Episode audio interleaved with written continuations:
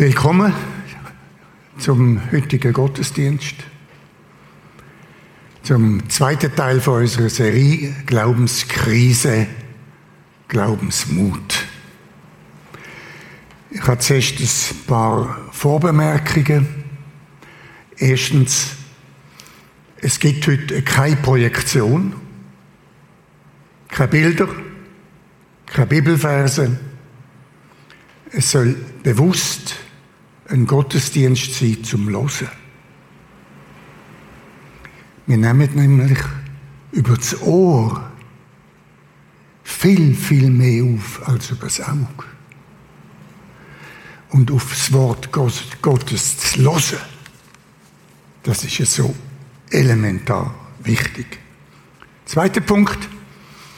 Ich soll heute über persönliche Glaubenserfahrungen reden und das werde ich auch machen. Dritter Punkt. Jetzt muss ich die Sprache wechseln.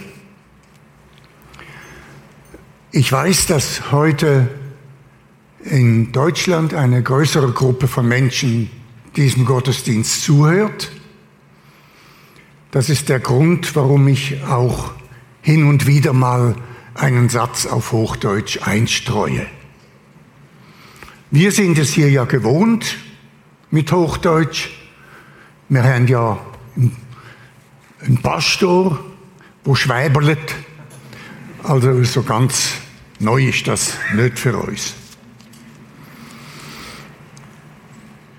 Thema Glaubenskrise, Glaubensmut. Wie geht man da damit um? Im Letzt, letzte Woche haben der René Christen und ich geredet über Glaubenskrise. Eine Glaubenskrise ist es rausfallen aus dem Glaubensrahmen. Wir alle brauchen stabile Rahmen im Leben. Das Rausfallen aus dem Rahmen führt zu einer Krise. Krise ist kein Problem. Krise kommt, Krise geht. So viel zum letzten Mal. Jetzt heute. Heute ist das Thema Glaubensmut. Was ist eigentlich Glaubensmut? Was ist das? Glaubensmut. Ist das Mut zum Glauben?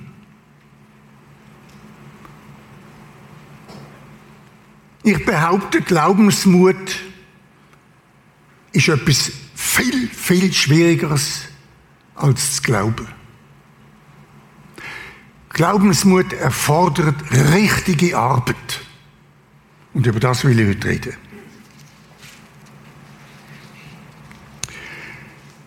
Ich werde schaffen mit einer Geschichte heute Morgen und anhand von dieser Geschichte über Glaubensmut und Verzweiflung und so weiter reden. Die Geschichte ist die Geschichte von einem Schrei.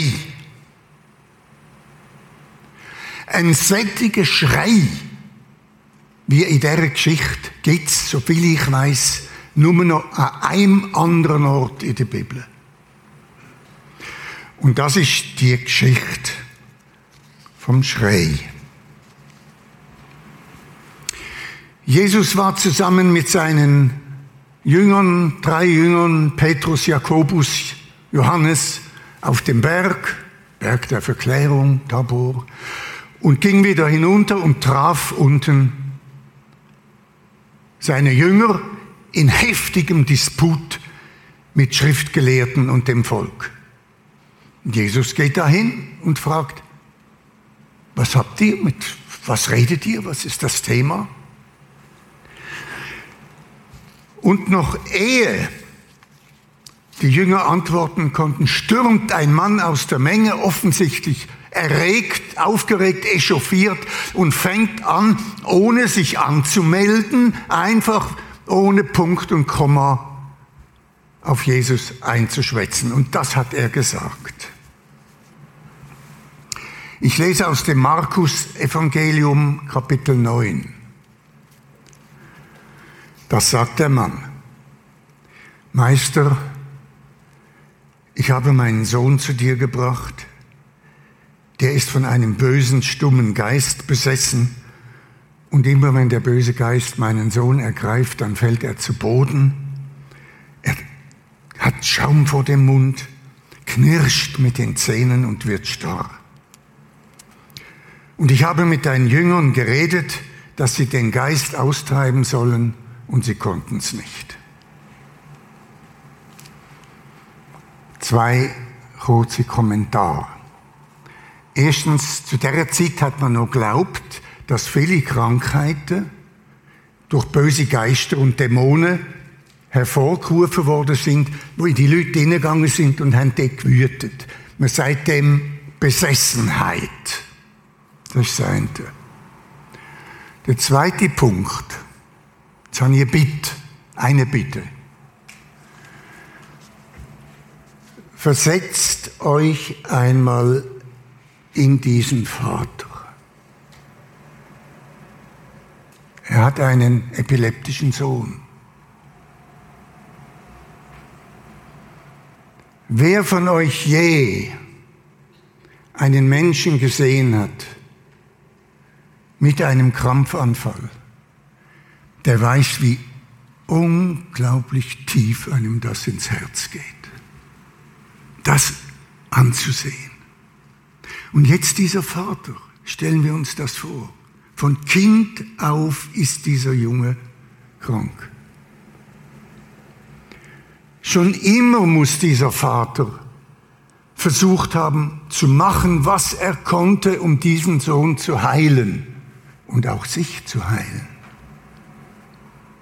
Er dürfte sehr viel gebetet haben. Er dürfte die besten Ärzte, die es damals gab, aufgesucht haben. Er dürfte sogar vielleicht nach Alternativmedizin gegriffen haben. Nichts hat geholfen. Jedes Jahr, immer wieder, Jahr um Jahr diese Anfälle.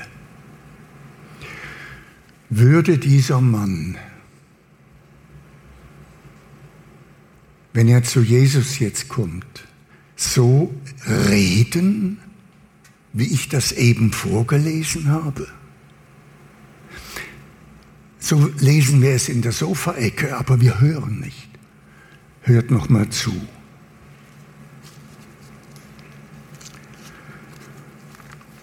Geschichte vom Schrei. Da kommt der Mann. Meister, ich habe meinen Sohn zu dir gebracht.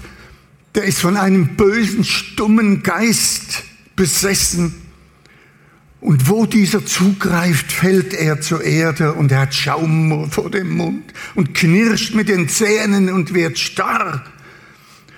Und ich habe mit deinen Jüngern geredet, dass sie ihn heilen sollen. Und sie konnten es nicht. Sie konnten es nicht. Sie konnten es nicht. Das war jetzt aber noch nicht der Schrei des Mannes. Ich lese weiter. Jesus bringt den Sohn her zu mir. Und sie brachten ihn zu ihm. Und sogleich riss der böse Geist ihn zu Boden, wo er sich wälzte und Schaum vor dem Mund hatte. Jesus fragte den Vater, wie lange hat er das schon? der Vater, von Kind auf. Und oft hat er ihn ins Feuer und Wasser geworfen, auf das er ihn umbrächte. Jesus, wenn du etwas kannst, dann hilf uns. Jesus, wenn du etwas kannst, dann hilf uns. Auch das war noch nicht der Schrei. Jesus sagt, du sagst, wenn ich etwas kann, du sagst, wenn ich etwas kann, dem Glaubenden sind alle Dinge möglich. Dem Glaubenden sind alle Dinge möglich. Und dieser Satz hat den Schrei ausgelöst. Jetzt kommt der Schrei. Es wird ein bisschen laut. Sogleich schrie der Vater des Kindes, Herr, ich glaube, hilf meinem Unglauben. Herr, ich glaube, hilf meinem Unglauben. Für mich ist dieser Satz nicht einfach zu verstehen.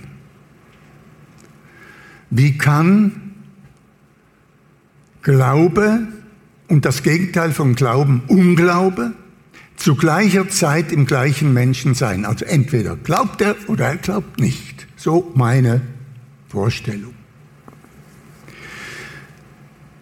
Bis mir klar wurde, Unglauben ist gar nicht das Gegenteil von Glauben.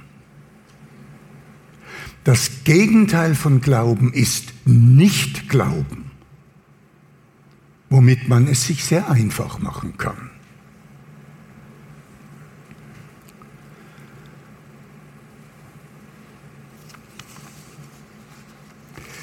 Das Gegenteil ist Nicht-Glauben.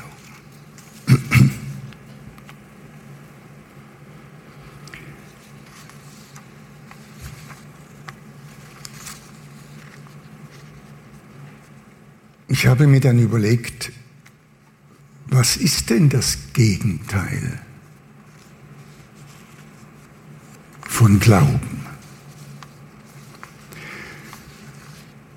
Das Gegenteil von Glauben ist nicht Glauben, das ist aber nicht Unglauben. Und was ist denn dann Unglauben? Unglauben ist etwas, was uns das, die griechische Bibel sagt. An dieser Stelle steht nämlich in der griechischen Vorbildbibel unserer deutschen Bibel steht das Wort Apistia. Und Apistia heißt mangelndes Vertrauen in Jesus Christus. Unglauben ist mangelndes Vertrauen oder Kleingläubigkeit.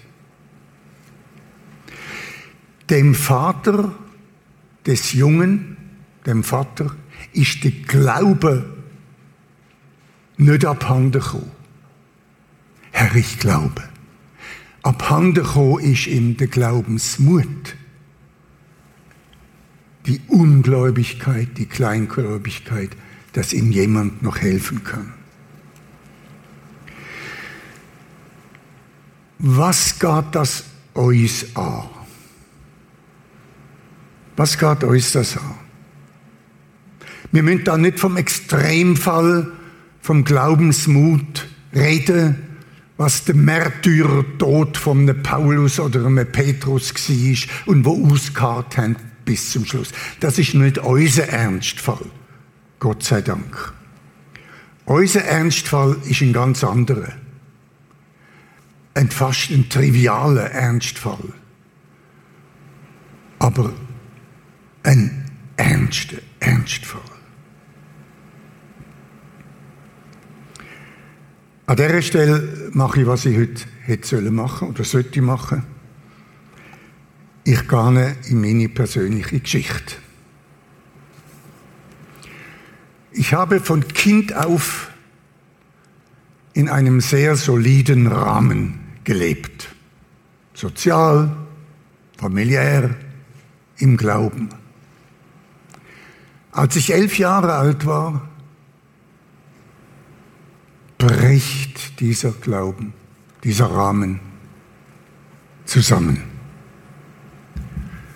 Tod meines Vaters,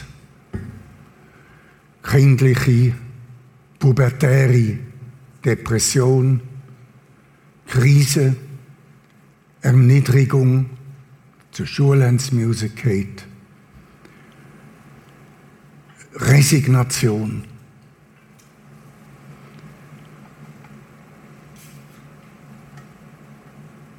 Das hat mich prägt. Das hat mich prägt. Mich prägt hat die, der Gedanke, ich kann niemandem mehr vertrauen. Es hat mir niemand mehr einen stabilen Rahmen gegeben. Und mit 19 habe ich gedacht, okay, wenn mir niemand einen stabilen Rahmen geben kann, dann mache ich mir halt selber einen. Und dann habe ich mir einen Rahmen bastelt. Habe ich mir selber einen Rahmen bastelt. Mein Lebensrahmen. Ich hatte mein Leben in die eigene Hand genommen. Ich habe zwar immer betet, dein Wille geschehen. Ich habe eigentlich immer betet. Aber ich habe gemacht, was ich wollte.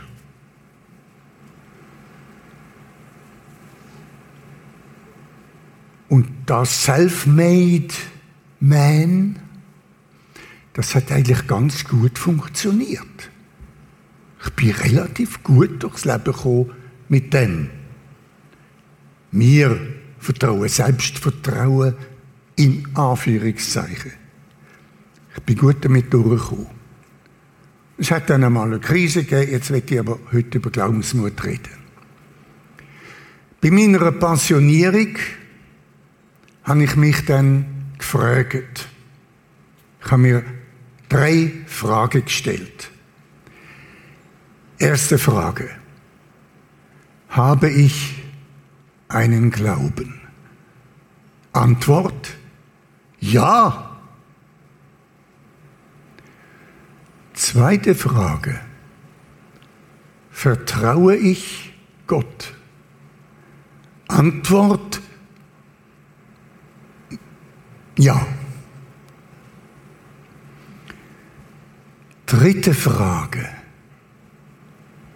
vertraue ich mich Gott an, bedingungslos? Antwort, nein.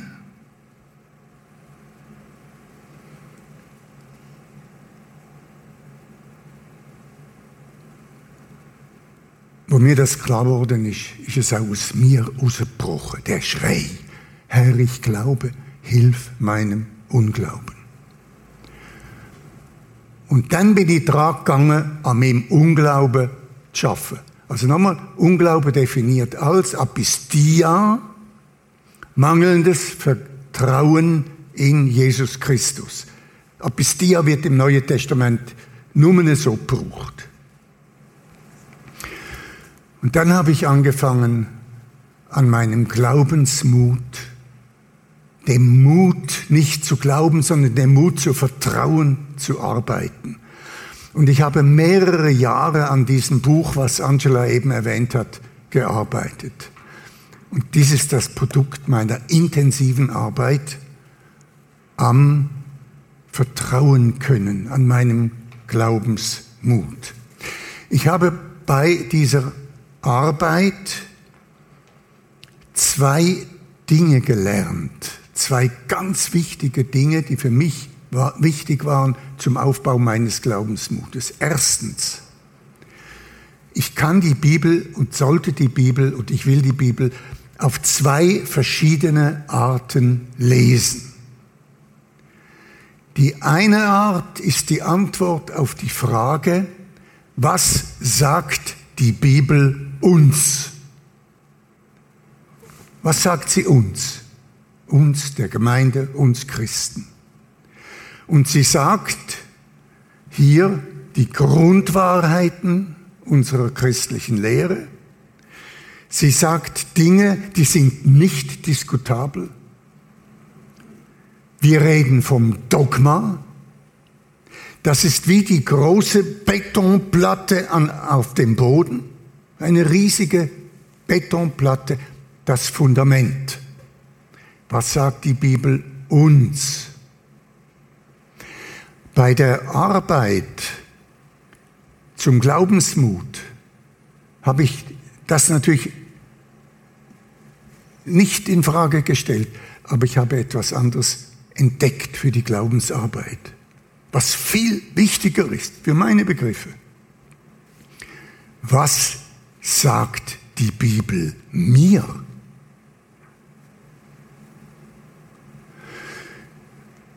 Wie baue ich auf dem Fundament dieser Betonplatte mein persönliches Glaubenshaus? Wie höre ich Gott? Wie gehe ich um mit den Geboten?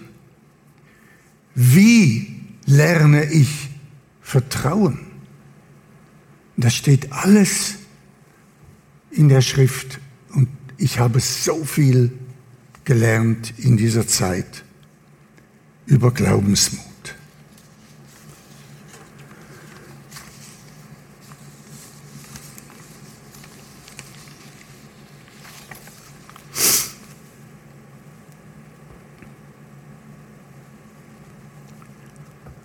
Mein Glaubensmut ist vor allem gewachsen mit der Frage, was willst du mir sagen, Gott?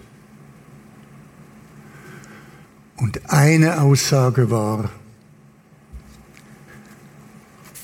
tritt erst einmal heraus aus deinem selbst gebastelten Glaubensrahmen, der doch nur Selbstbetrug ist. Glaubensmut ist dieses Heraustreten aus dem Rahmen und diesen Rahmen loslassen und es einmal mit Gott zu versuchen.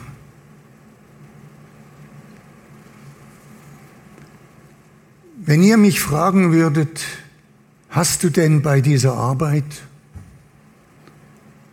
mehr Glaubensmut bekommen? Meine Antwort ist ja. Zweite Frage. Vertraust du Gott noch mehr? Antwort ist ja. Dritte Frage. Tust du dich Gott hundertprozentig anvertrauen? Meine Antwort war, nein. Was ich über 60 Jahre in meinem System habe, was mich prägt hat, alle meine Mechanismen, das bringe ich in wenigen Jahren nicht zum System raus. Aber es tut im Prinzip nicht mehr mein Leben beeinflussen. Aber ich merke es immer wieder. Immer wieder merke ich das. Und ich komme mir vor wie eine, das sage ich jetzt wieder auf Hochdeutsch, ich komme mir vor wie einer, der von Gott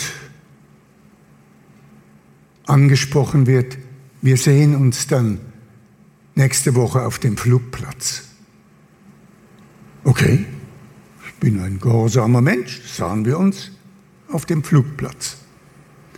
Jesus sagt, schau mal, da drüben steht ein Flugzeug. Das fliegt jetzt mit dir darauf. Und wenn du oben bist, dann springst du aus dem Flugzeug. Okay, Jesus, wenn du das sagst. Und dann sagt Jesus, und hier hast du einen Fallschirm. Das ist mein Fallschirm, den gebe ich dir. Okay, also ich fliege rauf, springe raus, Fallschirm auf und lande Soft Landing auf dem Flugplatz. Und da steht Gott.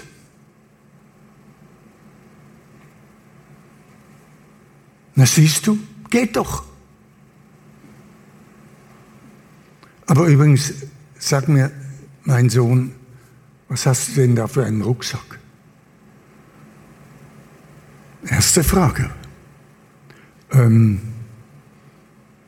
warum fragst du?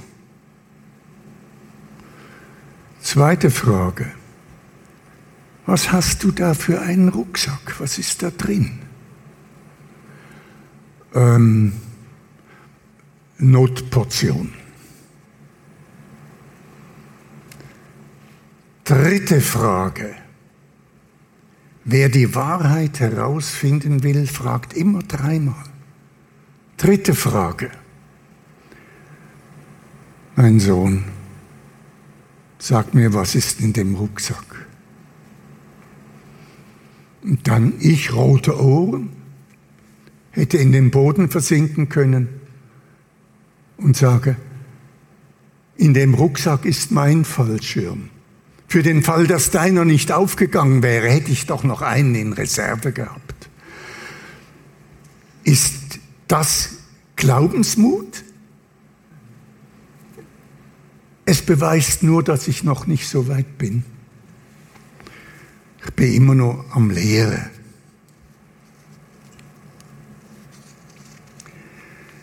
Meine ist um.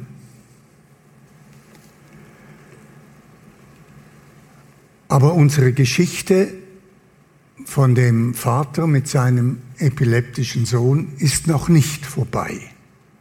Ich gebe euch einen Tipp. Geht nach Hause mit jemandem zusammen, dem ihr vertraut. Setzt euch in der Stille irgendwo in eine Ecke. Und dann nehmt ihr das Buch Markus Kapitel 9 und lest es euch gegenseitig vor. Erst liest der eine und der andere hört. Dann liest der andere und der eine hört. Und dann tauscht euch einmal aus, was euch bei diesem Hören des Wortes Gottes durch den Kopf gegangen ist. Und es würde mich verwundern, wenn ihr dann nicht sagen würdet, ja, mein Glaubensmut hat zugenommen. Und übrigens, wenn ihr den letzten Satz dieser Geschichte nicht ganz versteht, dann könnt ihr gerne zu mir kommen und ich werde ihn euch dann erklären. So, ich wünsche euch einen schönen Sonntag, gute, gute Woche, viel Erfolg bei der Glaubensarbeit, viel Glaubensmut. Ja, und danke fürs Losen. Amen.